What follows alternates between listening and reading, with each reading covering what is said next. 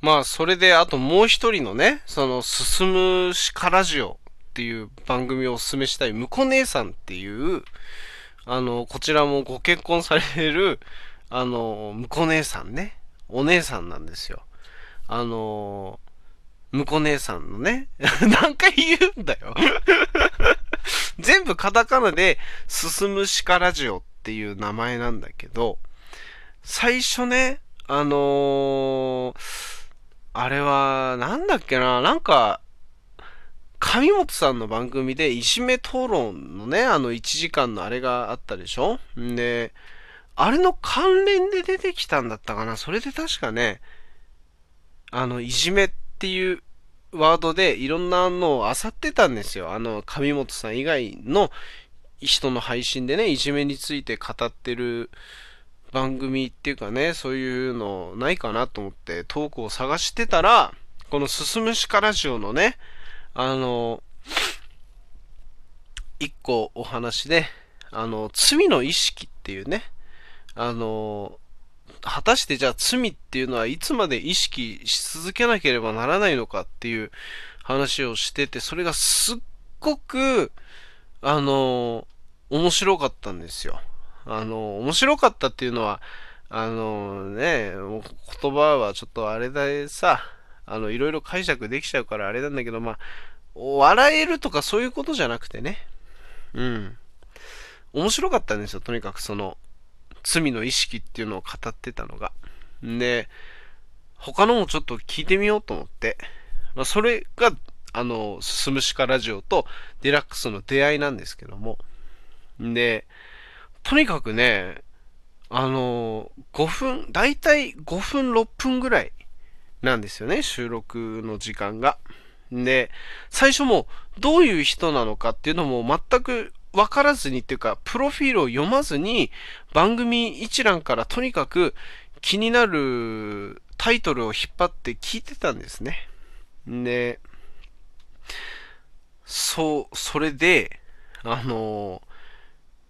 あの、なんだっけな、あの話面白かったんだよな。あの、酔っ払いがね、あの、とにかくその、酔っ払いの男のセリフで、ある人が言ってた言葉で、あの、酔っ払わなきゃコミュニケーションが取れねえだろみたいな。その、合コンでね、あの、まあ、紆余曲折あって、まあ、合コンに参加した男がいると。で、その合コンに参加したはいいものの、女性が全くアルコールを飲まなかったと。ノンアルコールしか飲んでないと。んで、それで、全然もうほんつまんねえ合コンだったな、みたいな。酔っ払わなきゃお前、コミュニケーションが取れねえだろ、みたいな。ことを言っていた男がいたと。で、それに対して、向こう姉さんがちょっとピリッときまして それで、あの、こういうふうに私は思ったんだけど、相手に言うことはできなかったみたいなね。うん。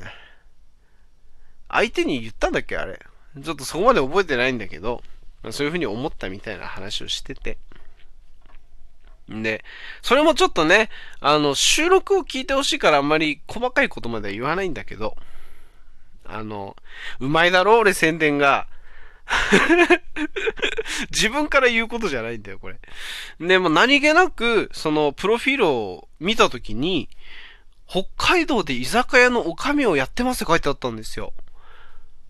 ええー、と思って、北海道と思って、俺、出身が青森だからさ、今となってはまあ埼玉に住んでんだけど、出身が青森で小学校の時に、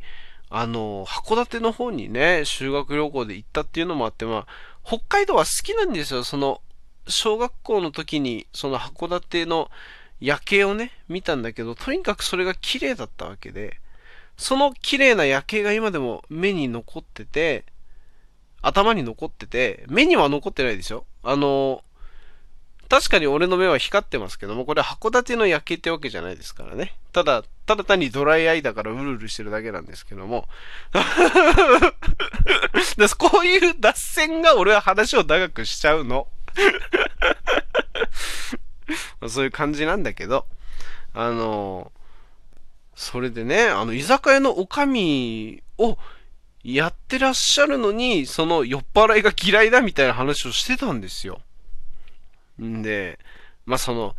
さっき言った合コンのね、その酒付き合いがなきゃみたいなこと言ってた男のちょっと流れで言ってて、あんまり酔っ払いが好きじゃないんですよね、みたいな話してて、それはすごい意外だなぁなんて思いながらさ、聞いてて、で、今、トップで固定されてるトークでね、あの、多様性に寛容な社会で起こってしまう矛盾っていう話をね、してたんですよ。多様性に寛容になるっていうことは、一方で、とても、ある一部のものに対して全く寛容的じゃなくなってしまうっていう矛盾が起こるっていう話をしてて、それもすごい面白いなと思って、とにかく俺はね、その真面目な話っていうか、あの、トークとしてね、あの、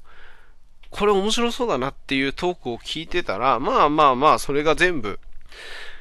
結構真面目に話す話だったんですね。うん。で、それで、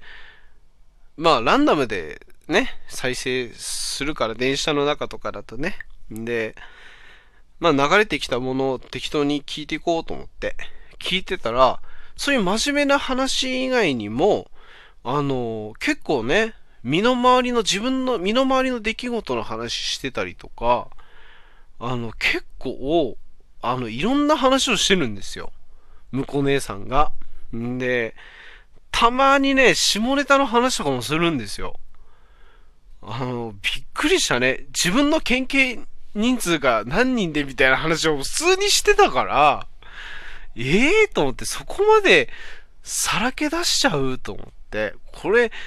旦那さん聞いてたらどうすんだろうみたいなね。まずそこをよぎっちゃうけど、まあ旦那さんは聞いてないんだろうけどね。うん。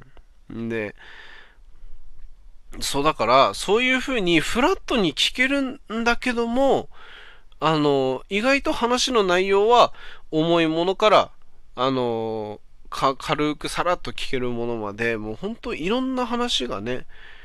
入ってて、向こう姉さんは本当面白いなぁと思って、もうね、あれですよ、そのさっき紹介したね、その、つやこちゃんと一緒で、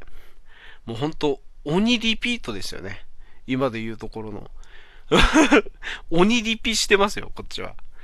鬼リピってかまあ、あれですかね、鬼シャッフルですからね。鬼シャフしてますよ。鬼シャフ。脱性表現だな、これ。鬼シャフ。鬼のようにシャッフルしてね、いろんな配信聞いてますからね。ぜひぜひ皆さん聞いてください。むこ姉さんの、あの、進むしかラジオあの、全部カタカナでね、進む鹿ラジオって検索すると出ますのでね。えー、えー、えー、えー、でもね、こういう真面目な話でね、結構深く、一個深く考えたところまで話してるわけですよ、この婿姉さんが。で、結構、だから常にいろんなことを考える人なんだろうなと思って聞いていたんですよ。で、そういうところは、あの、俺と似てるな、みたいな。俺も結構ね、こうぼーっとしてる時ってね、なんか、いろんな物事まあでもいろんな物事っていうか、まあ俺は一個の物事を取って、これってどういうことなんだろうみたいな、一人で勝手に深く沈み込んでいくタイプの人だから、ずっとなんか、考えてるみたいなね。そういう人だから、あの、本当に、あの、そういう近い部分があってね、向こう姉さんすごい、あの、面白いなって思いますね。皆さんぜひ聞いてください、向こう姉さんの進むしからじを。あの、下ネタもたまにありますからね。いや、じゃじゃそういうこと言うとさ、なんか俺はもういかにも、こいつ下ネタ目的でこいつのラジオ聞いてるだろうって思われるかもしれないけども、あの、もともとの出会いはね、あの、あれですから、あの、真面目な話ですからね。うん。ぜひぜひ聞いてください。